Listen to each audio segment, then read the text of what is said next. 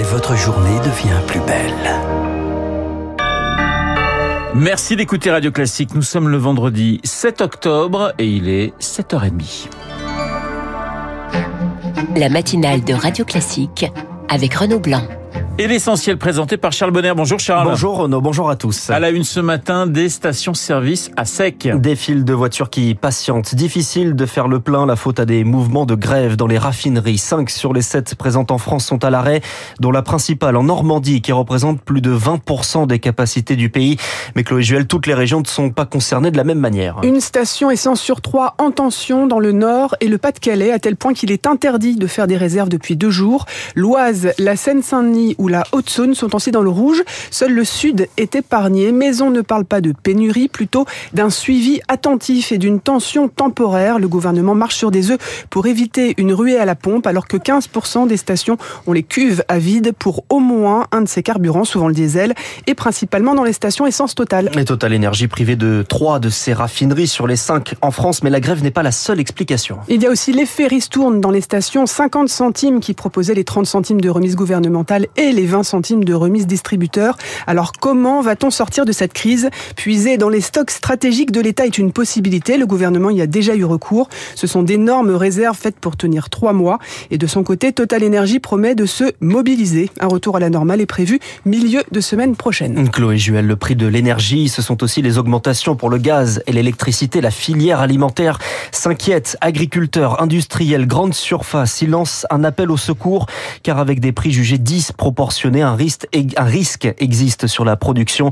Eric Kioch, cela pourrait provoquer à terme des hausses de prix. Un coût de l'électricité multiplié par 10, celui du gaz par 6 ou 7 et le fuel, lui, a doublé. Les agriculteurs ne s'en sortent plus. Les énergies, ce sont un tiers de leur coût de production. Faute de pouvoir répercuter ces augmentations vertigineuses qui feraient fuir les éventuels clients, certains se mettent à l'arrêt. Alerte Henri Biespéret de la FNSEA. Si rien n'est fait, un producteur qui doit remettre en place des poulets en bâtiment, on sait qu'il faut les chauffer pour euh, pas qu'ils souffrent du froid.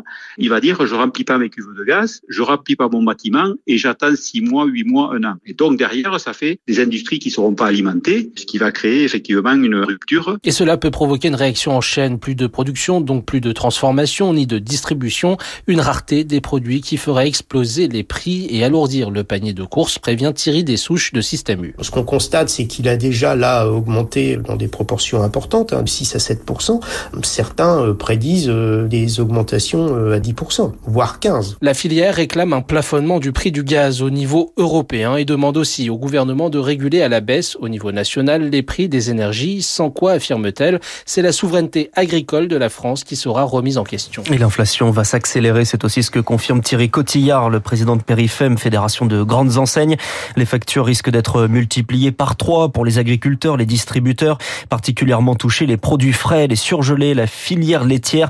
De quoi faire craindre de nouvelles hausses de prix et des délocalisations. Thierry Cotillard était la star de l'écho ce matin sur Radio Classique. Et Charles, face à ces prix élevés, eh bien place à la sobriété. Le gouvernement présentait son plan hier, une batterie de mesures principalement appliquées à l'administration sans contrainte, une sobriété sur le temps long, des habitudes qui vont rester et des entreprises qui y mettent du leur et en prévision des vacances d'hiver, les stations de ski, grandes consommatrices d'énergie, promettent des économies, surtout sur les remontées mécaniques. Laurent Reynaud est le délégué général de Domaine Skiable de France. Les trois quarts de l'énergie consommée euh, électrique hein, sur le domaine skiable euh, proviennent des remontées mécaniques. Donc, euh, que ce soit par des mesures de mise à l'arrêt de remontées mécaniques quand elles sont redondantes, c'est-à-dire lorsque on peut atteindre la même piste de ski de plusieurs façons différentes, ou que ce soit par des mesures de réduction de la vitesse sur les remontées mécaniques les plus rapides. Hein, je pense au télésiège débrayable. Ça fait partie de ces mesures qui, sans renier véritablement sur le produit ou le confort qu'on apporte, permettent de venir contribuer à cet effort euh, auquel on s'est engagé de faire 10% d'économie d'énergie sur les domaines skiables pendant tout l'hiver.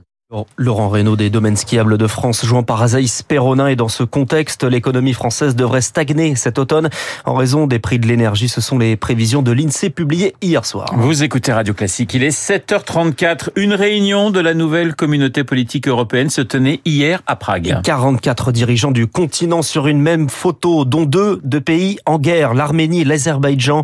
Les deux présidents se sont parlé hier. Dialogue en présence d'Emmanuel Macron et de Charles Michel, le président du Conseil européen.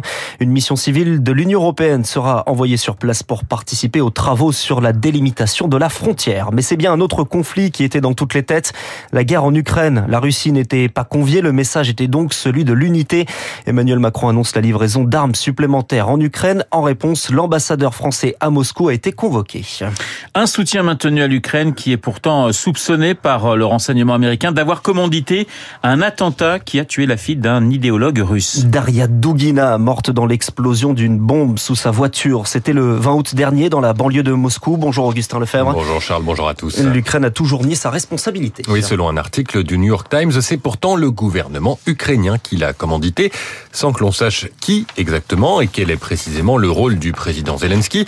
Ce que l'on sait en revanche, c'est que les services de renseignement américains ont très mal pris cette opération. Ils assurent ne pas avoir été consultés et que s'ils l'avaient été, ils auraient tenté de dissuader leurs alliés, euh, car l'assassinat de la fille d'un intellectuel en territoire ennemi a certes une forte portée symbolique, mais aucune conséquence tactique positive.